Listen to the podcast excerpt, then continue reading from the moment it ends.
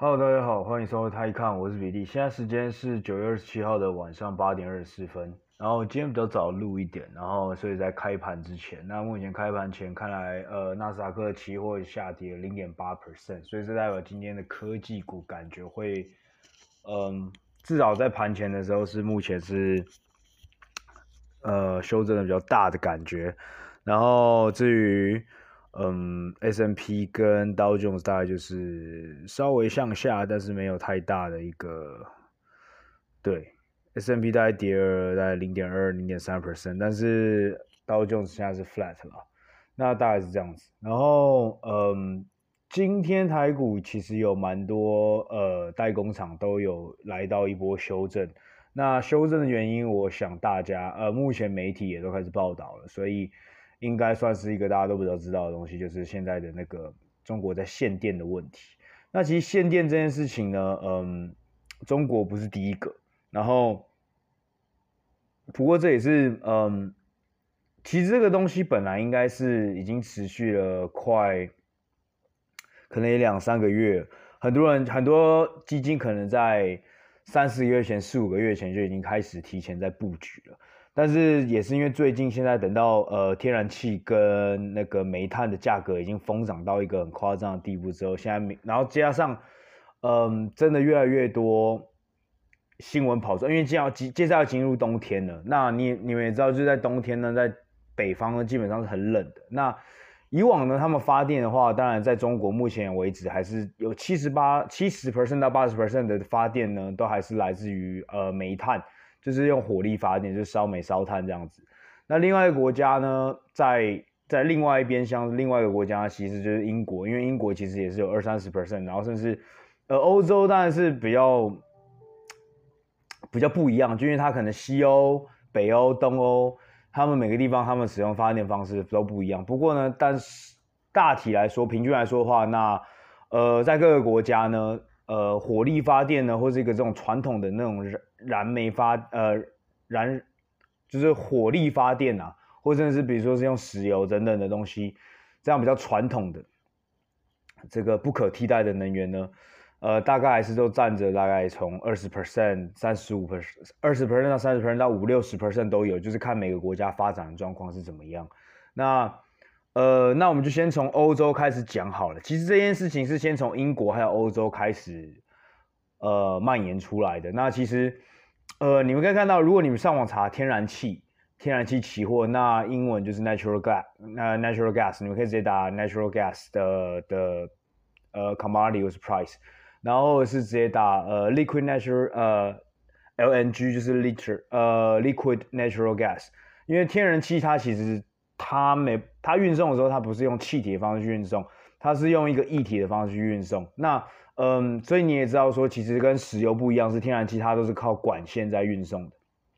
所以你会常常听到说，俄罗斯啊又从哪里呃拉了一条管线啊，穿过哪个国家，穿过哪个国家供给它的天然气去给欧洲这样子。那其实，在这一两个月内呢，因为欧洲跟英国开始发现说，今年的的的冬天会是比较寒冷的，然后刚好呢，今年比较衰的就是，嗯，其实往年英国的风力发电可以占据到，就是可以可以提供它大概百分之二十到百分之二十五的一个发电量，但今年因为风力不够，所以它一个很大的这个。这个发电来源就突然缺缺少了，所以大概只有大概五到五 percent 到十 percent，所以它中间就有大概十五 percent 的一个坑要去补。那再来呢？因为近几年呢，尤其今呃真的是近几年，尤其现在大家都在开始讲 ESG 嘛，然后能源呐、然后然后气候变迁呐、然后等等，然后每个国家都已经，就连中国都已经已经在最次的最最近一次的那个五年计划里面都有讲说他们的碳盘。就是碳排放目标是什么？就他们在二零六零年要达到他们那个碳中和，那所以这个东西现在是非常的火爆，也是在全世界乃至于中国都是一个非常火烫的议题，然后也是政府都很想要，呃，拿出政绩或者做到一定的成绩的一个一个目标，所以三号呢，呃，今年大家就是。其实，在过去一两年，大家都已经开始减减少他们的碳呃碳的一个出口，或者我就是碳的产出以及碳的使用度。那刚好也在去年的时候，因为年就是刚好遇到 COVID 嘛，就遇到肺炎，所以呢，有很多工厂不能做，然后很多东西都是停滞的，所以那时候其实达到一个这个这样的目标还算是比较简单。今年因为很多工厂都开始复工了嘛，那其实现在各个国家就面临了一个问题，就是他一边呢要去，一边他又希望想要加速这个复工的这个产能。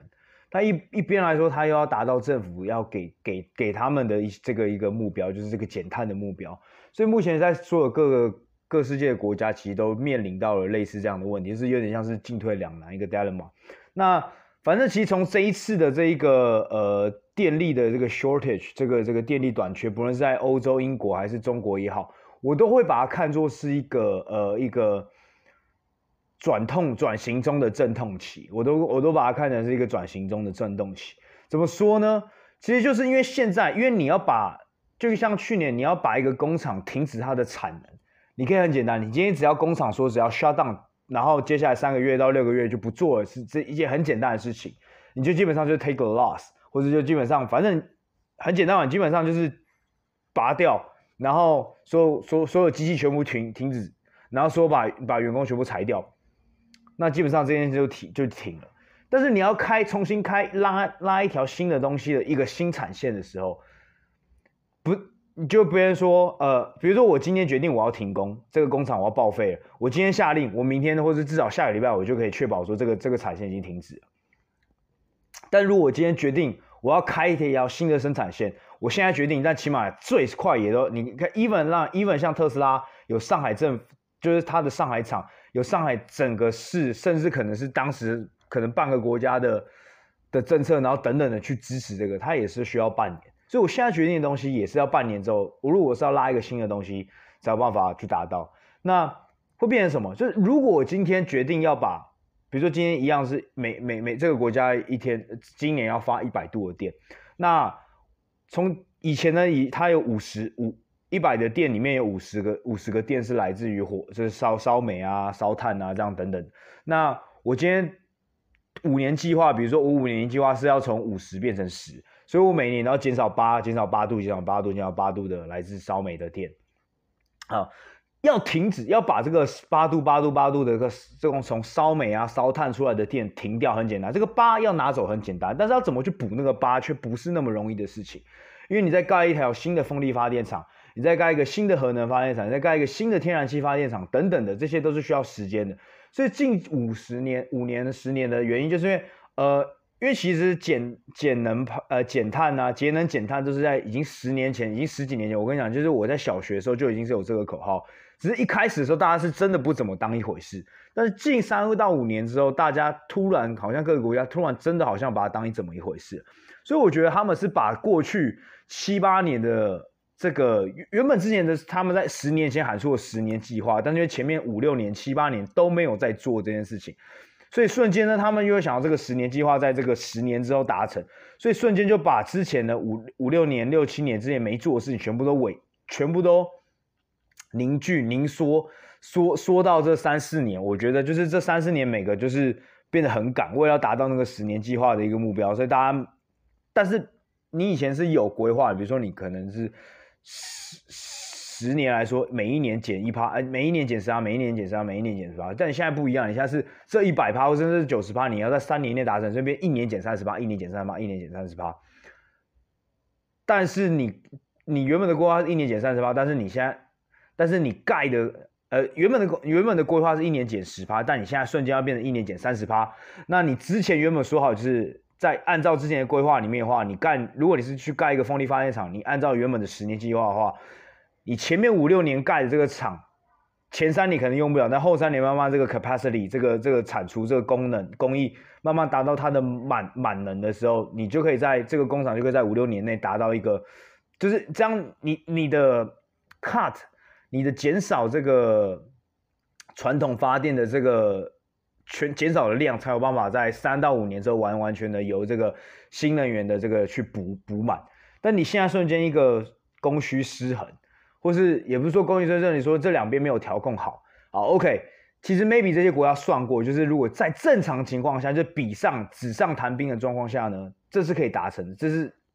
紧绷啦。比如说我虽然没办法达到十十分之十，就是一百趴的完全这个完全取代完全供应，但 maybe 我在正常的一个一年的环境下面可以达到一个七八十 percent，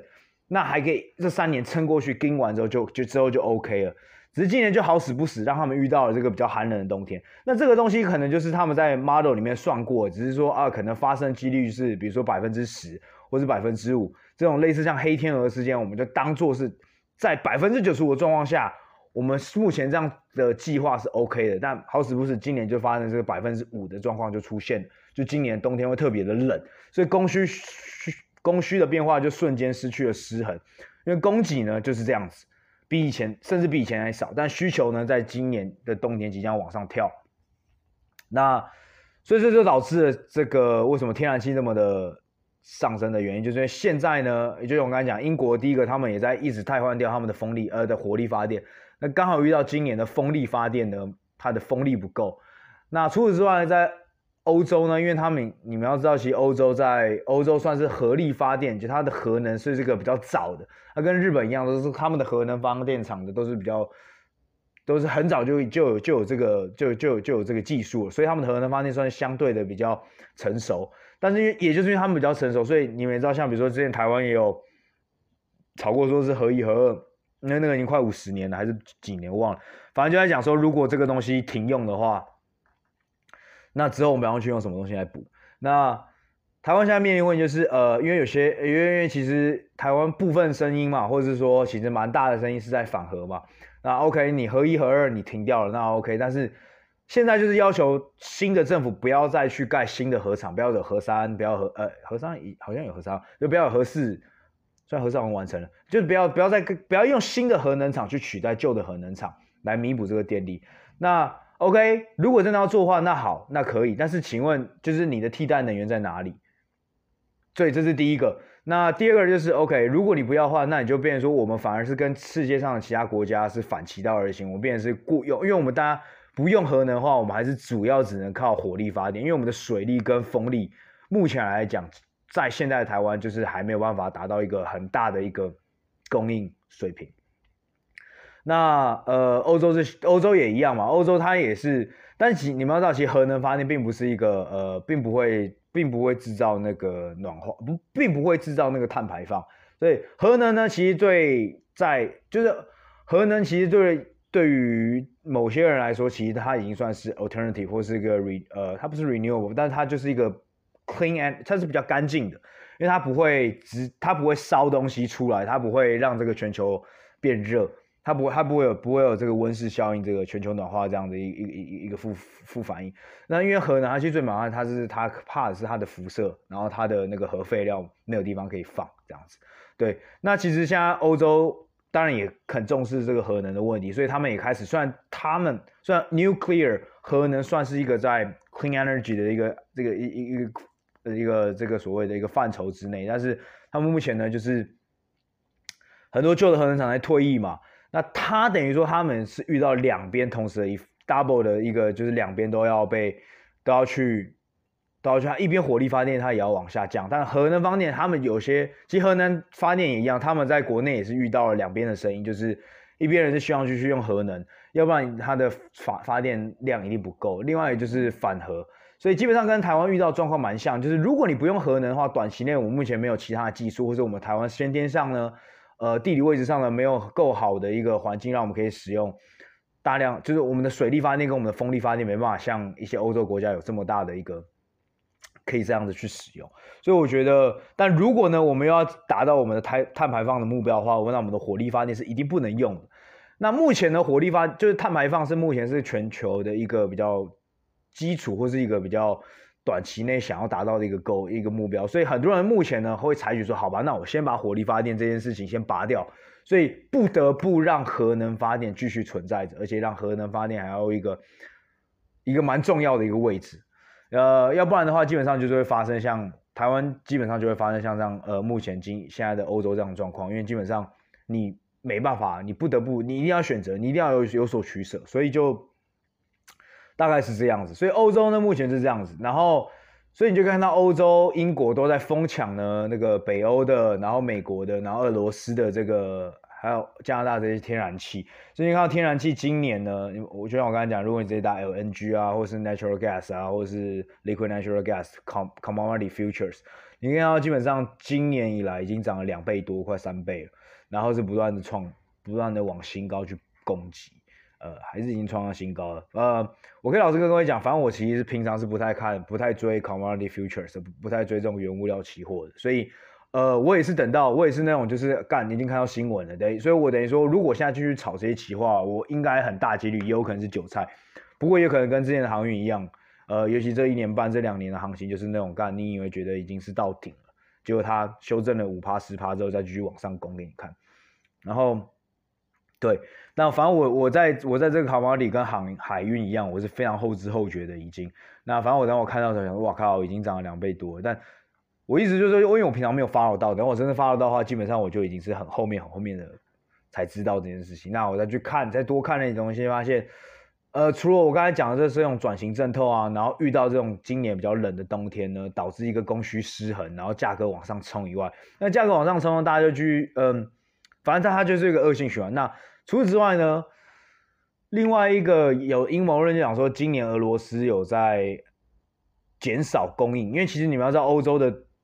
的天然气很大一部分是靠东欧以及靠靠俄罗斯供应的，所以其实一直以来，每次欧洲跟俄罗斯如果有你知道就是有冲突的时候，俄罗斯 always 会拿这个来当一个谈判筹码。所以今年有人讲说，干，现在俄罗斯其实就是因为在过去两三年都一直有在。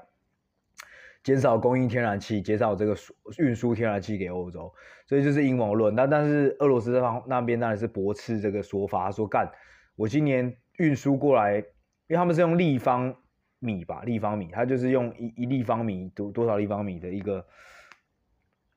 那个一个单位。他说今年的立方米是已经达到历史史上最高，然后他他觉得驳斥说他绝对是没有这么做。那至于到底是哪一边是讲实话，我不知道。反正因为我没有再仔细去查，但我觉得如果各位真的有兴趣的话，你们可以自己去仔细去 dig out。那目前这是欧洲的一个部分啊，那我们就拉拉近一点来讲中国好了。因为今年，因为今天，因为就是今天这个限电的状况有影响到很多台湾的代工厂嘛。因为很多台湾代工厂好像都是在那个重灾区，就是被限电最严重的地方。那基本上很简单，限电最严重的地方一定是那些工业用电最大的地方。因为中国他们一定会先确保说民生的用电是达到。那其实像去年他们应该说，其实每一年呢，中国都有时候都会不时不时的去做一个限电的部分。就如果当他知道今天的用电量变大的时候，那他就会去每各个地方的政府就会去有系统性的去调控。比如说是这个地方，比如他觉得是工业用电比较优先，那他就会先确保工业用电用足了，再给民生，然后由民生去做一个减电的。这个行为节能减电这个行为，那如果反过来，如果他觉得民生比较重要的话，那他就会先去做，他会先确保民生的用电是达到充足了之后，才去才把这个电给工厂。其实跟台湾半年前呢遇到缺水状况是一样，他会先确保，比如说 OK，农业用水先都先先满，工业用水先满。那如果不满的话，那其他的就是比如说呃最最后一个 priority 可能就要进行，比如说呃轮轮轮轮着用，比如说呃。三分之一天可以用水用电，然后三分之一天不能，然后等等这样子。所以其实，在台湾你也会看到这样的事情，只是我们真的是水，因为我们是比较容易缺水。那目前中国其实很多地方就是开始做了限电的东西。那背后限电的原因其实有很多个。那我觉得，呃，其实最主要其实也是因为在过去两三年呢，中国第一个它已经。一直在一直在呼吁说要做到碳排放。那今年上半年，我觉得地方政府的让中哦中央应该还蛮不爽，就是他们三十一个省份或是直辖市的这个这个区域呢，有二十个省没有达标，没有达到他们上半年应该达到就是一个减碳的一个目标，所以干政府应该超不爽。那政府超不爽之后呢，在过去两三年呢，其实中国每年的要求都是要它的碳的一个出产呢，要每年都要减少，所以导致其实中国本土它的碳就。煤炭出口呃那个出产呢，本来就每年都有在减少，然后它有限制工厂那些去使用煤炭的这个这个这个这个量，然后再加上其实从去年开始，因为中国跟澳洲有这个外交的一个 dispute 嘛，因为澳洲就是挺那个，我记得他应该是挺香港啊，然后然后挺一些，反正就是一些外交上的东西，然后中国反正就是有反制，就是它禁止它不再购买，禁止进口呃澳洲的红酒，然后 which is very 是一个非常巨大，对澳洲的红酒、葡萄酒出产是出口是非常巨大的一个影响，因为澳洲它每年出口中国，我不知道是几趴，但反正呃，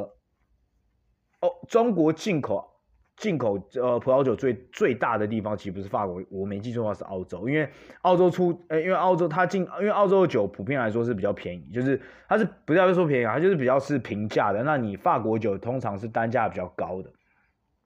对，就是因为知道，就是一些新世界酒，它可能是比较平价的，然后或是，呃，同时新世界的酒，新世界就是像澳洲啊、美国啊、南中南美洲这样的新的葡萄酒，呃，一个不是那种旧的那种传统这个酒，就是那个酿酒国家，这些酒其实他们很多时候，第一个它是价格比较便宜，第二它也是对呃没喝之前没喝过葡萄酒的比较平易近人，就是比较容易上口。那中国其实一直以来都是以喝白酒，就是中国白酒蒸馏那种那种像高粱那样的白酒为主。那葡萄酒是近几年才开始慢慢有这个文化。那当然就分两种。那一般人来讲，如果你是真的喜欢喝葡萄酒，他就会先从一些这些新世界新世界的酒来开始。第一个它也是价格比较便宜，第二就是呃也比较，你就当做是一个新手，就是 beginner 嘛，你也总不能一开始就喝他妈五大酒庄，就是法国酒。第一个你第一个很贵，第二个是我们不懂。对，那再来当然就是如果那种要炫炮的、炫富的那些我呃的有钱人，那当然就是喝这种法国的高级酒，但那个量就不会那么大了。然后呃，OK，然后所以这是他他去年呢，当然就有反就是呃禁止进口俄罗斯呃那个澳洲的酒。那第二，他其实有进口禁止进进口澳洲的煤炭。那所以在去年的时候，其实。去年中国冬天的时候就已经经经过一次限电了，然后那时候很多人就讲说啊，干，你看你现在活该，你们现在没东没煤炭可以烧，呃，因为因为澳洲的煤炭它的它的质量还蛮好的，然后同时它也比较便宜。如果相比它当时呢，因为当时缺煤炭，它之后再去找呃巴西啊等等一些其他国家进。第一个，它如果是比如说从美国那边进的话，它可能是比较贵。那如果是从比如说其他的发展中国家进的话，它很便宜，但是它的质量比较不好。但是其实，呃，去年我看数据是说，其实澳洲的，就是澳，它从澳洲进口的煤炭使用量其实低于，但全中国每年的，呃，使用煤炭的量是少于五 percent，所以其实 maybe 澳洲的进口进口的这个煤炭的问题，并不是一个真正的导致，呃，国内中国国内的一个煤炭不够用的一个状况。那我觉得最主要一定是他们还自己选择去减产。那去减产的时候，他们就没有想到说，呃，或者他们就像我刚才讲的，跟那个欧洲一样，他们没有想到说，现在就是这个供需失衡的状况会突然变得这么严重，是一个比较呃一个算是一个，比如说在这个 model 里面，在百这个 model 里面可能告诉你百分之九十五九十五 percent 的几率呢，我们这样的状况是 OK，但是现在目前状况就是发生了这五趴，就是会让它供不应求的一个。对，供不应求的一个状况。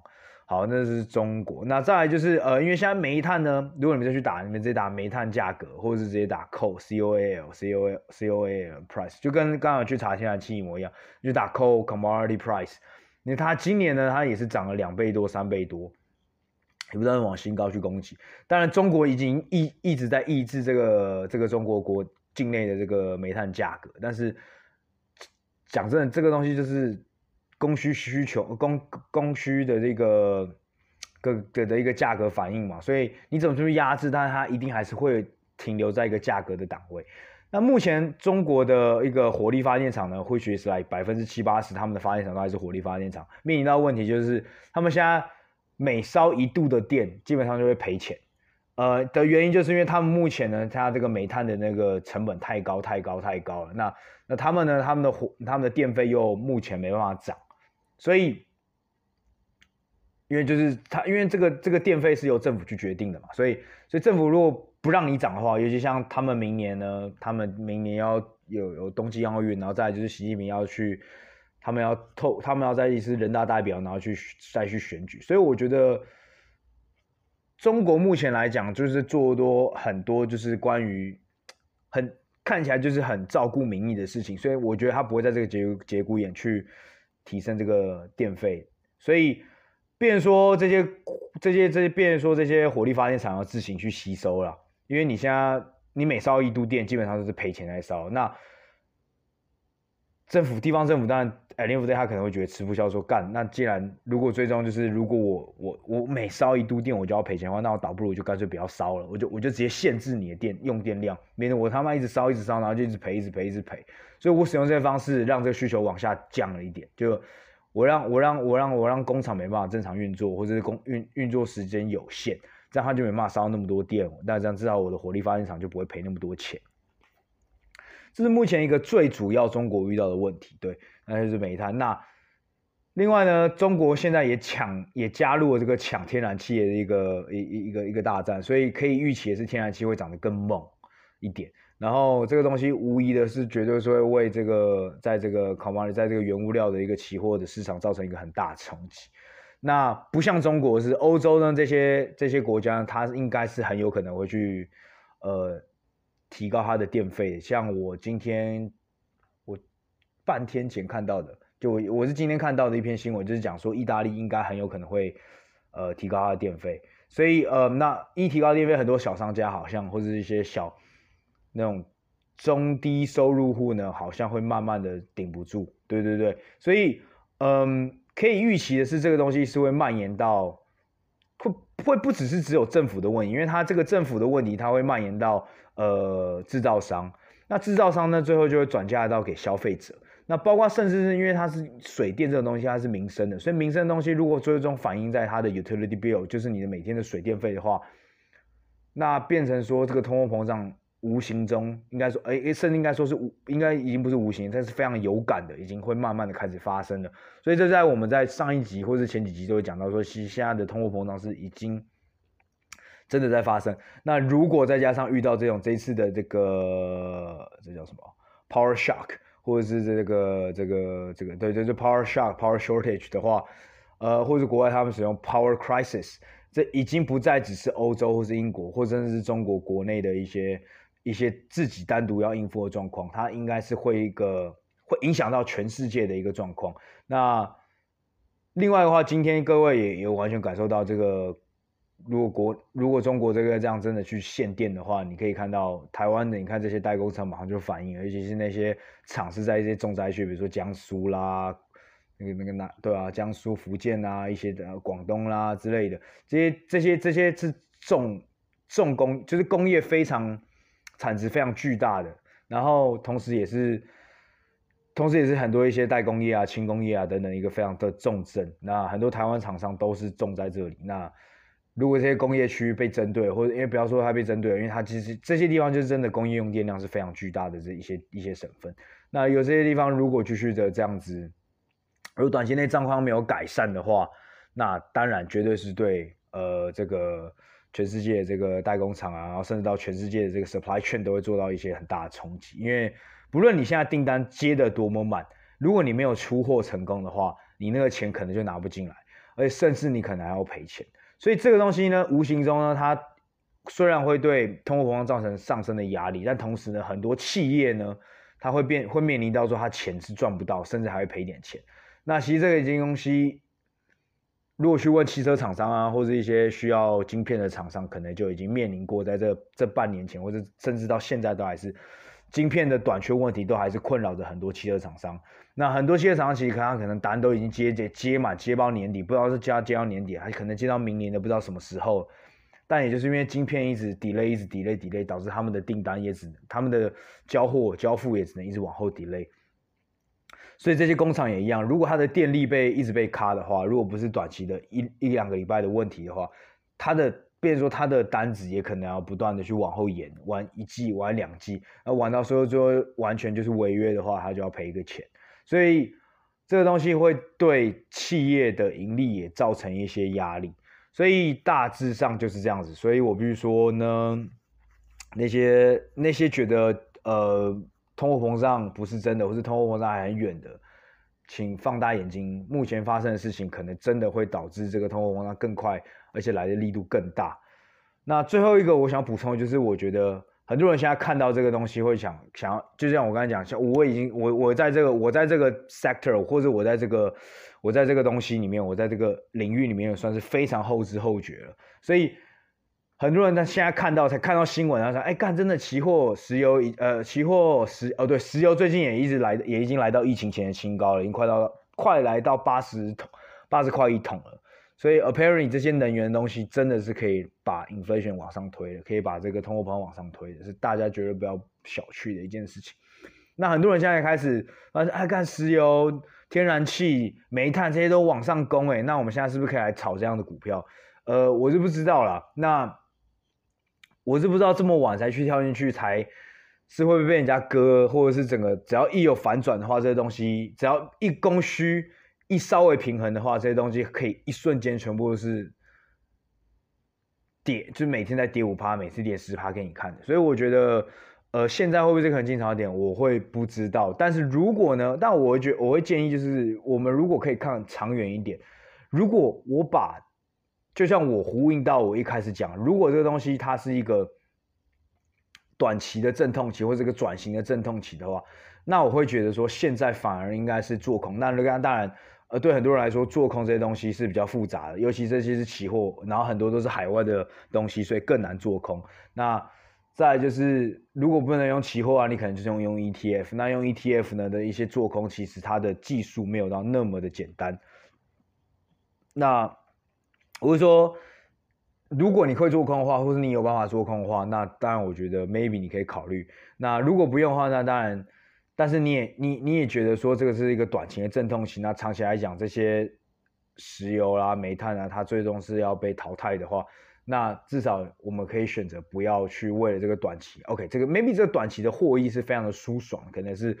五十 percent 或者一百倍，呃，或者或者是一倍、两倍这样子的。但是我觉得如果各位看中长期的话来讲的话，会觉得说，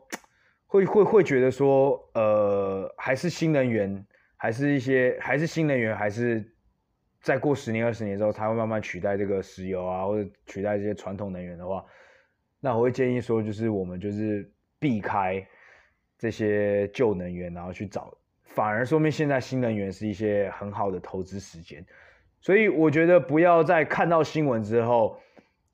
才去当那个后知后觉的去接盘者，去当那个接盘侠。可是你要看完到看完这篇新闻，或是看到这个东西结束之后，哎，你要去看，你要去想说，哎，那我现在要什么办法去想下一步，或者是我要去怎么 react？然后，对，所以就是不要很多时候不要只有直线式的思考，有时候可以反向，也可以多面向，有时候可以迂回式思考等等，反正。